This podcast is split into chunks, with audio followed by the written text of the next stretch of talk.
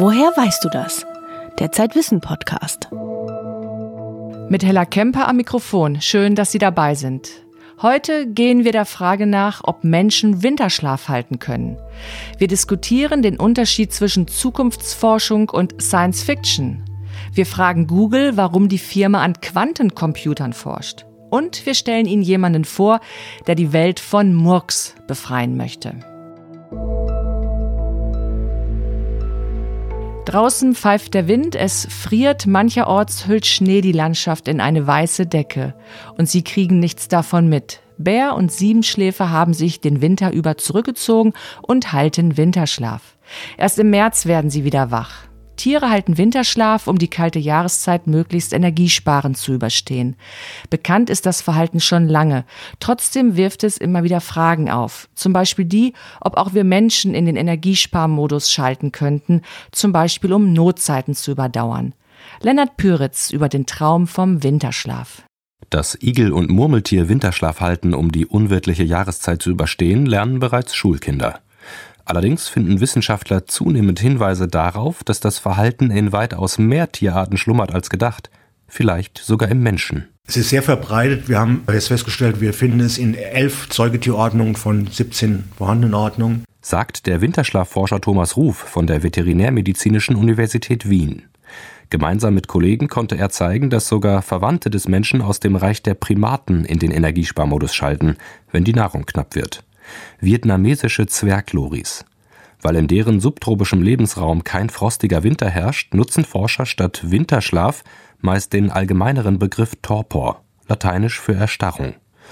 Was auch dafür spricht, dass die Fähigkeit zum Energiesparmodus im Mensch schlummert, es gibt offenbar keine speziellen Gene, die Torpor auslösen, sagt der Tierphysiologe Gerhard Heldmeier von der Universität Marburg. Das ist nicht so, dass da eine Tiergruppe irgendein Verhalten evolviert hat im Laufe der letzten 10, 20, 30.000 Jahre. Das scheint ein uraltes Verhalten zu sein, das überall präsent ist und abgerufen werden kann oder nicht abgerufen werden kann. Welche Hormone und neuronalen Signale beim Eintritt in den Torpor eine Rolle spielen, ist zwar noch unklar, dass der Energiesparmodus in jedem Säugetierkörper angeschaltet werden kann, scheint aber zumindest prinzipiell möglich. Weitere Indizien liefert ein Aufsatz über winterschlafende Menschen im Nordwesten Russlands, der vor mehr als 100 Jahren im British Medical Journal erschien. 1860 oder sowas hat ein Forschungsreisender dort Beobachtung gesammelt, dass Bauern in diesem Gebiet, in dem es sehr kalte, lang andauernde Winter gibt, sich eben in ihre Karte zurückziehen das Feuer am Kokeln halten, sitzen um den Tisch und tun nichts mehr und fallen in so eine Art Trancezustand. Gerhard Heldmeier kennt weitere Berichte über Menschen, die Notzeiten ungewöhnlich lange und unbeschadet überlebten. Ein Lawinenopfer in Österreich, das lange verschüttet war, oder eine norwegische Ärztin, die ins Eis einbrach und erst nach einer halben Stunde geborgen wurde, im Krankenhaus aber wieder ganz hergestellt werden konnte. Da muss der Stoffwechsel abgeschaltet werden, sodass die keinen Sauerstoff mehr brauchen und meine Vermutung ist, dass die eben in diesen Torporzustand gefallen sind. Und dann können sie auch auskühlen. Und dann begünstigt es noch diese Verlangsamung der Stoffwechselprozesse. Aber das sind nur so wenige Einzelbeobachtungen. Man kann das auch schlecht experimentell machen. Allein die theoretische Möglichkeit, dass auch der Mensch in Torpor gehen könnte, hat Gerhard Heldmeier dazu bewogen, vor einigen Jahren eine Arbeitsgruppe bei der Europäischen Weltraumorganisation ESA zu gründen. Die Vision? Irgendwann in der Zukunft Raumfahrer auf dem Weg zum Mars gezielt auf Sparflamme schalten. Wenn ein Astronaut Torpor macht, dann kann ich die Körpertemperatur relativ hoch halten. Er spart dann einfach nur Energie ein. Und das ist ja nicht nur, dass der Transport für den vielleicht gemütlicher wird, weil er den so im Dämmerzustand gar nicht richtig wahrnimmt, sondern auch die Energieeinsparnis dabei ist ein großer Faktor. Also wenn man es vom Bären überträgt, der spart etwa 75 Prozent Energie ein im Winterschlaf. Unter den Mitgliedern der ESA-Gruppe sind auch Mediziner. Deren Visionen betreffen weniger das All als das Alltägliche. Verletzte könnten im Torpor schonend in die nächste Klinik transportiert werden einzelne Organe im Energiesparmodus länger für Transplantationen halten. Ob sich die Fähigkeit trainieren oder zum Beispiel durch Medikamente gezielt auslösen lässt, weiß derzeit allerdings niemand. Und auch wenn Wissenschaftler irgendwann künstlich Winterschlaf auslösen könnten, gäbe es unkalkulierbare Risiken, warnt der Biologe Thomas Ruf. Als Beispiel nennt er das Experiment einer Wiener Kollegin. Die hatte Erdhörnchen trainiert, sich in einem Labyrinth zurechtzufinden. Dann durfte ein Teil der Tiere wie gewohnt Winterschlaf halten, der andere nicht. Und die, die Winterschlaf gehalten haben, hatten das alles vergessen im Frühjahr. Und die, die nicht Winterschlaf halten konnten, die haben weiterhin ihren Weg durchs Labyrinth gefunden. Übertragen auf Astronauten hieße das natürlich, man läuft Gefahr, wenn man Astronauten in Winterschlaf versetzt, dass sie zwar am Mars ankommen mit wenig Sauerstoffverbrauch, aber nicht mehr wissen, was sie da sollten.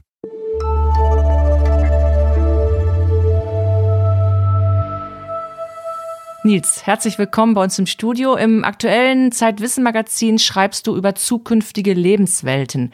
Damit beschäftigen sich sowohl Zukunftsforscher als auch Science-Fiction-Autoren. Wer von beiden kann es besser? Also ich würde sagen, und da bin ich glaube ich nicht alleine, das kann man auch von Zukunftsforschern hören, dass Science-Fiction-Autoren auf jeden Fall sehr viel besser darin sind, den Alltag in einer möglichen Zukunft zu beschreiben, weil sie sich natürlich überlegen müssen, trinkt die Hauptfigur jetzt morgens immer noch Kaffee im Jahr 2050 äh, oder gibt's keine Kaffeemaschinen mehr, sodass das alles viel plastischer wird. Gemessen daran lesen sich die Zukunftsreports der Zukunftsforscher immer etwas nüchtern. Ähm, das müssen sie allerdings auch sein, weil sie schon versuchen, auf den Fakten, die ihnen heute zur Verfügung stehen und diesen riesen Datenmassen, die es inzwischen auch sind, etwas Plausibles zu entwickeln. Also die müssen ihre Fantasie im Zaum halten und der Science-Fiction-Autor, der muss sie gerade rauslassen. Hm, aber beeinflussen sich Autoren und Forscher vielleicht gegenseitig? Auf jeden Fall. Also es gibt zum Teil äh, Zukunftsforscher, die auch Science-Fiction-Autoren sind, zum Beispiel Karl-Heinz Steinmüller, der bei uns im Heft zu Wort kommt. Ähm, es ist generell interessant, dass es seit, würde ich mal sagen, eigentlich Star Trek, Raumschiff Enterprise, Ende der 60er, äh, so ein Zusammenspiel, so ein Ping-Pong zwischen Science-Fiction, Zukunftsforschung, aber auch realer Technikentwicklung gibt. Und dieses Ping-Pong, das ist jetzt so kurz und schnell geworden, dass man eigentlich zum Teil nicht mehr weiß, wenn man einen Science-Fiction-Film im Kino sieht, ob das nicht irgendwo in einem Forschungslabor von einem Unternehmen oder einer Uni entwickelt wird. Kannst du da mal ein Beispiel nennen? Ein bekanntes Beispiel äh, ist die Computerumgebung in Minority Report, äh, wo Tom Cruise da immer an hängenden, durchsichtigen Bildschirmen irgendwelche Fenster mit Fingern rumschiebt. Interessanterweise war das damals, als der Film rauskam, ich glaube, es ist über 15 Jahre her, schon ein reales Forschungsprojekt an der Stanford University. Das heißt, die Setdesigner vom Film und der Regisseur, die haben eigentlich sich schon davon inspirieren lassen, was real gerade ausprobiert wird. Das ist jetzt noch nicht auf dem Massenmarkt angekommen, vielleicht kommt es das nicht.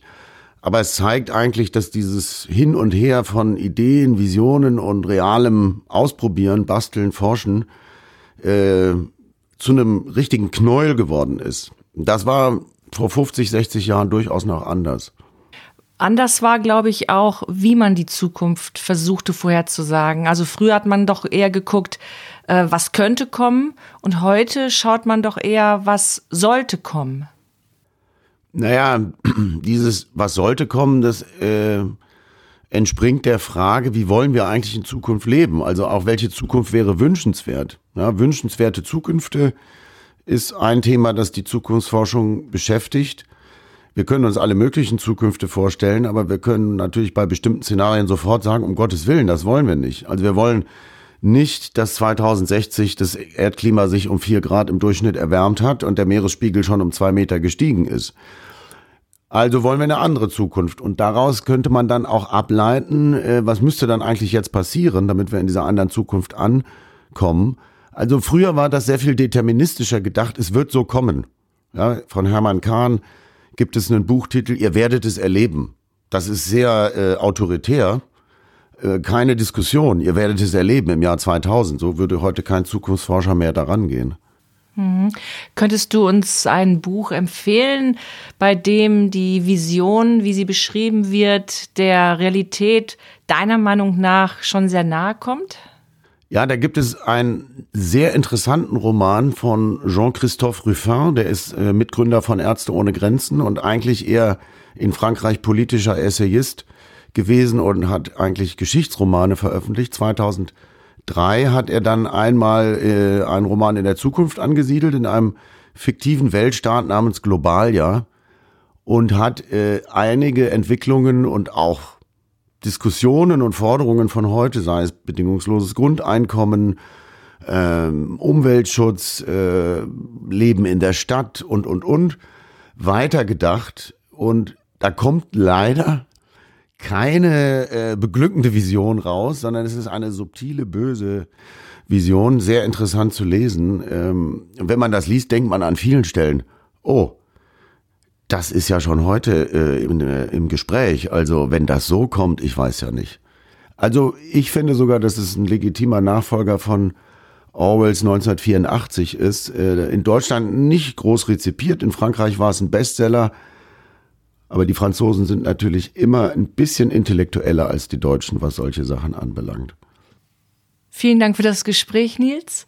Im aktuellen Zeitwissen haben wir drei Experten nach ihrem Blick auf die Zukunft befragt. Einen, der sie macht, einen, der sie erforscht und einen, der die Zukunft designt.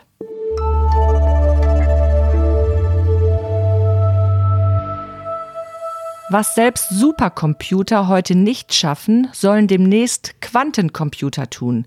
Und zwar mit Hilfe der Quantenphysik. Sie soll die Geräte sehr viel schneller machen als herkömmliche Rechner. Ein Quantencomputer kann komplexe Rechenaufgaben an einem Tag lösen, für die ein normaler PC 1500 Jahre bräuchte. Das ist jedenfalls die Theorie. Seit 25 Jahren tüfteln Physiker an so einer Wundermaschine. Nun steigen auch Firmen wie IBM, Intel, Microsoft und Google in das Geschäft ein. Was haben sie vor? Max Rauner hat sich auf einer Konferenz in Heidelberg umgehört. An Geld mangelt es Google nicht. Aber dass die Firma mal eben einen Professor samt Arbeitsgruppe von der Universität aufkauft, kommt trotzdem nicht häufig vor. John Martinez ist genau das passiert. Er forschte an einem Konzept für Quantencomputer an der University of California in Santa Barbara. Vor fünf Jahren lud Google ihn ein, über die Experimente einen Vortrag zu halten. And then we were just talking afterwards about what they were doing and what I was doing and wir haben dann anschließend ein bisschen geplaudert, was die machen, was ich mache, und sie meinten dann, ich könnte doch bei Google arbeiten. Wir hatten damals genug Ergebnisse, um ernsthaft daran zu glauben, dass wir einen Quantencomputer bauen könnten. Google hat das erkannt und wir hatten dasselbe Ziel, nämlich einen nützlichen Quantencomputer zu entwickeln. Es war ziemlich schnell klar, dass wir gut zusammenpassen würden. So uh, it pretty rapidly converged that we were would make good partner. Ein Jahr später bezogen John Martinez und zahlreiche Mitarbeiter ein neues Labor bei Google. Für den Professor war das wie ein Jungbrunnen. Es fühlt sich so an, als würde ich noch einmal von vorne mein Labor aufbauen. Das erledigt man eigentlich zu Beginn seiner Karriere mit 30 oder 35, aber ich konnte das noch einmal in meinen 50ern tun. Ich weiß ja inzwischen, wie das geht und es fühlt sich gut an, das nochmal auszuleben. Google hat eine großartige Arbeitskultur und ich bin froh, dass hier viele Leute sind, die etwas von Wissenschaft verstehen und was es bedeutet, einen Quantencomputer zu bauen. Wir können uns voll und ganz darauf konzentrieren. The thinking behind what it takes to build a quantum computer, we could all stay together and really focus on that. Ein Quantencomputer soll ebenso wie ein gewöhnlicher Computer Algorithmen ausführen und mit Zahlen rechnen. Die kleinste Informationseinheit in einem gewöhnlichen Computer ist ein Bit. Es kann 0 oder 1 sein. Ein Quantencomputer dagegen nutzt die seltsamen Gesetzmäßigkeiten der Quantenphysik und denen zufolge kann ein Quantenbit die Zustände 0 und 1 gleichzeitig darstellen. Als Quantenbits werden beispielsweise einzelne Atome benutzt. Ein Quantencomputer kann theoretisch sehr viel schneller rechnen als ein gewöhnlicher Computer, weil er alle Rechenmöglichkeiten simultan ausführt. The, the point of our project is to make a useful quantum computer. So we want to find an application for it. And I'm going to say uns geht es darum, einen nützlichen Quantencomputer zu bauen. Wir suchen also eine Anwendung dafür. Die Frage nach der Killer-Application steht da gar nicht im Vordergrund. Erstmal wollen wir Probleme angehen, die mit künstlicher Intelligenz und Machine Learning zusammenhängen. Wir haben ein paar Ideen für Algorithmen, damit kennen sich die Leute hier aus. Was aber zurzeit besonders vielversprechend ist, sind erste Anwendungen in der Quantenchemie. Das ist ein ziemlich großer Markt. 20 bis 30 Prozent aller Supercomputer-Rechenzeit wird für die Quantenchemie verwendet, zum Beispiel um die Energiezustände von Molekülen zu berechnen. That's actually a pretty big market right now. I think something like 20, 30 percent of all supercomputer usage is for quantum chemistry. Quantenchemiker simulieren Moleküle und ihre Reaktionen, etwa für die Arzneimittelforschung und die Chemieindustrie. Herkömmliche Computer sind damit überfordert, denn die Moleküle sind meistens zu komplex. Quantencomputer könnten die Aufgabe theoretisch bewältigen, in der Praxis sind sie noch nicht so weit. Google und IBM haben Prototypen mit zwei Dutzend Quantenbits gebaut. Zu wenig für aufwendige Rechnungen. Außerdem müssen sie die riesigen Apparaturen auf minus 273 Grad Celsius abkühlen, damit die fragilen Quantenzustände während der Rechenzeit nicht gestört werden. Ein riesiger Aufwand. Andererseits hat die normale Computerei auch mal klein angefangen. Ist es möglich, dass Quantencomputer die Technik eines Tages ähnlich revolutionieren werden wie der PC und das Smartphone? Vince Cerf ist Chief Internet Evangelist bei Google, der Chefmissionar. Er gilt als einer der Väter des Internets, weil er den Standard für die Datenübertragung miterfunden hat. If it turns out that we can make quantum computers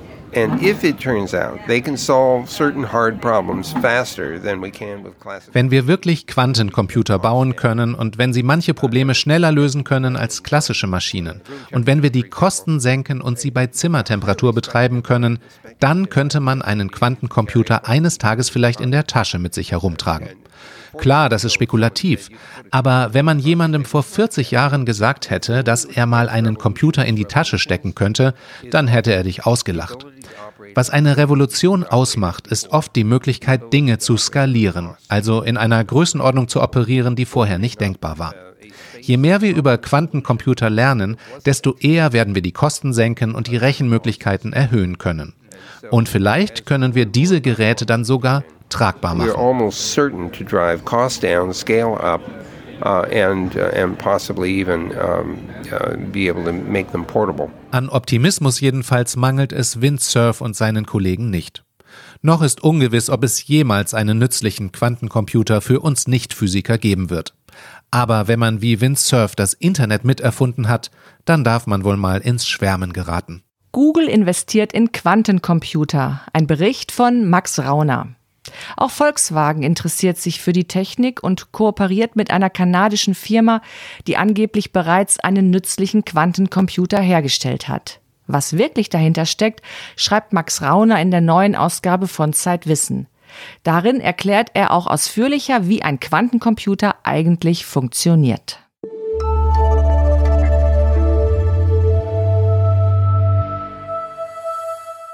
Wie viel Mut und welche Ideen braucht es, um die Welt ein bisschen besser zu machen? Zeitwissen vergibt im März wieder den Preis Mut zur Nachhaltigkeit. Neun Nominierte treten in den drei Kategorien Wissen, Handeln und Durchstarten an. Zwei der Nominierten stellen wir Ihnen heute vor.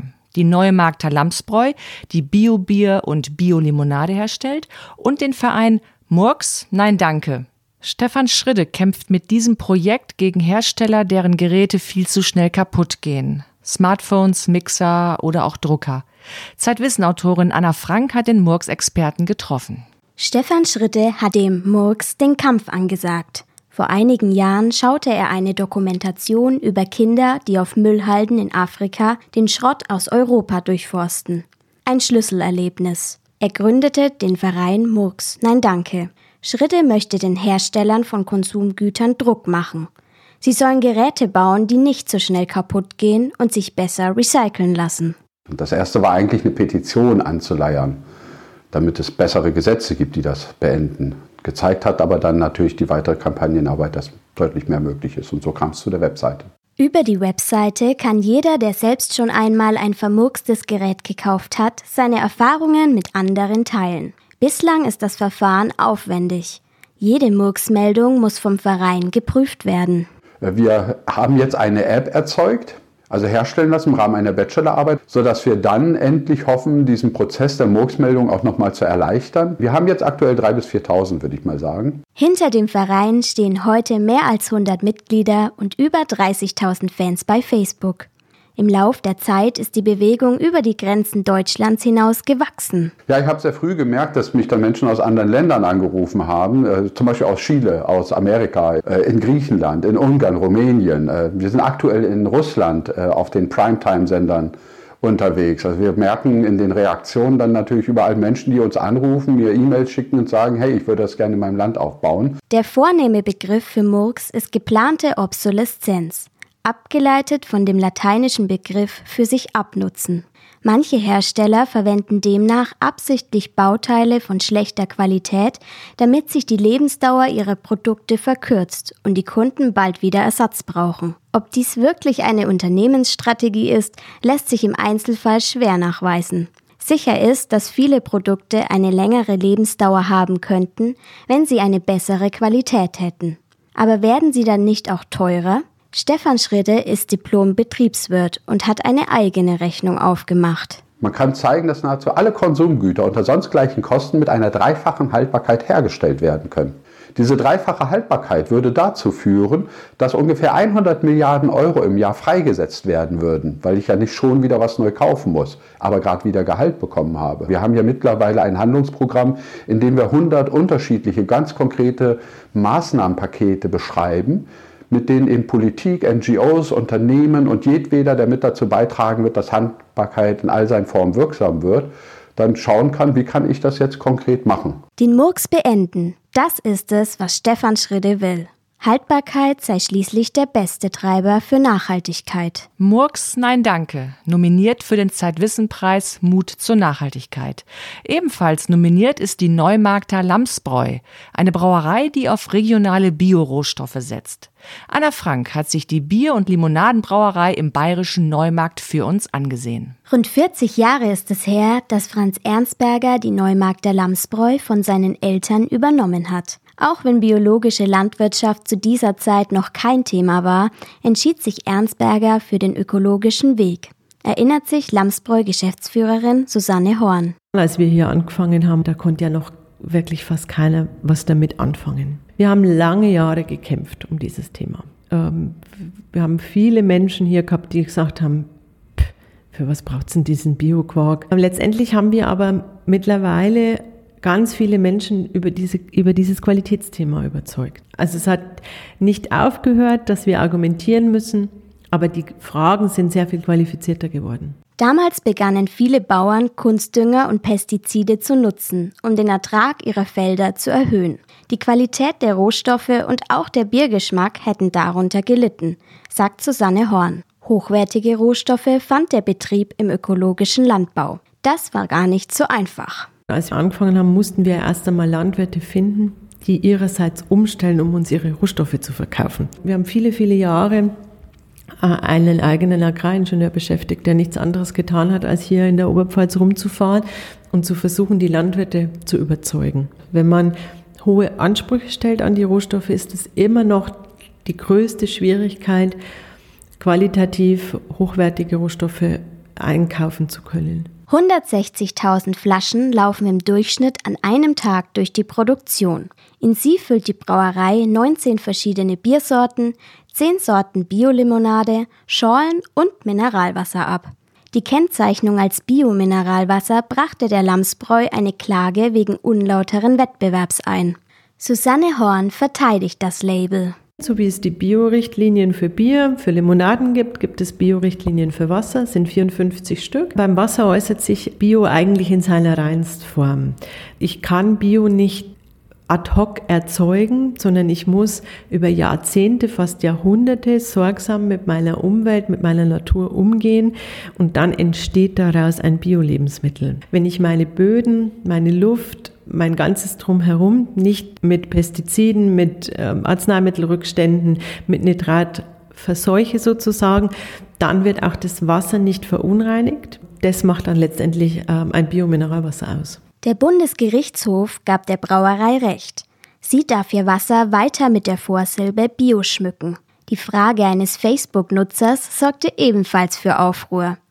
Der wollte nämlich wissen, was es mit dem Querstrich über dem Barcode auf sich hat. In Esoterikkreisen fürchten manche Menschen, die Strichcodes würden irgendwie negative Energien bündeln, die sich durch einen Querstrich neutralisieren ließen. Soll man solche Behauptungen noch unterstützen? Es gibt Menschen, denen ist dieses Thema ganz, ganz wichtig. Und jemanden, dem es nicht wichtig ist, dem kann es doch dann auch nicht wehtun, wenn es da einen Querstrich gibt. Und dann denke ich mir, muss ich doch mal die Toleranz aufbringen und muss sagen, na ja, wenn es Mitmenschen gibt, die da ihr, ihr Seelenheil finden, dann sollen sie es finden. Und das ist unsere Einstellung zu diesem Thema. Shitstorm hin oder her. Dem Erfolg der Brauerei hat es offensichtlich nicht geschadet. Die Lamsbräu ist mit über 60 Prozent Marktanteil der Marktführer im Bereich Biobier. Das können nicht alles Esoteriker sein. Anna Frank über das Nachhaltigkeitskonzept der Neumarkter Lamsbräu, die auch für den Zeitwissenpreis Mut zur Nachhaltigkeit nominiert ist. Der Preis wird Ende März in Hamburg verliehen. Mehr Informationen finden Sie im Internet unter Mut zur Nachhaltigkeit Zeit.de. Und im aktuellen Heft, dort stellen wir alle neuen Nominierten ausführlich vor.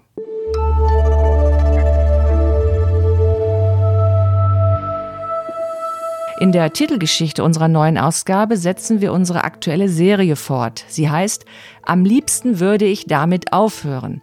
Tobias Hürter schreibt diesmal über Beziehungen. Gehen oder bleiben? Was tun, wenn sich ein Gefühl verändert hat?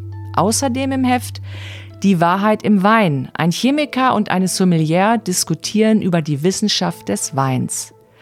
Außerdem die Magie der Stimme und Raus in die Natur. Zwölf aufregende Mikroabenteuer. Das war der Zeitwissen-Podcast. Woher weißt du das? Ich bin Hella Kemper und wünsche Ihnen eine gute Zeit. Bis zum nächsten Mal.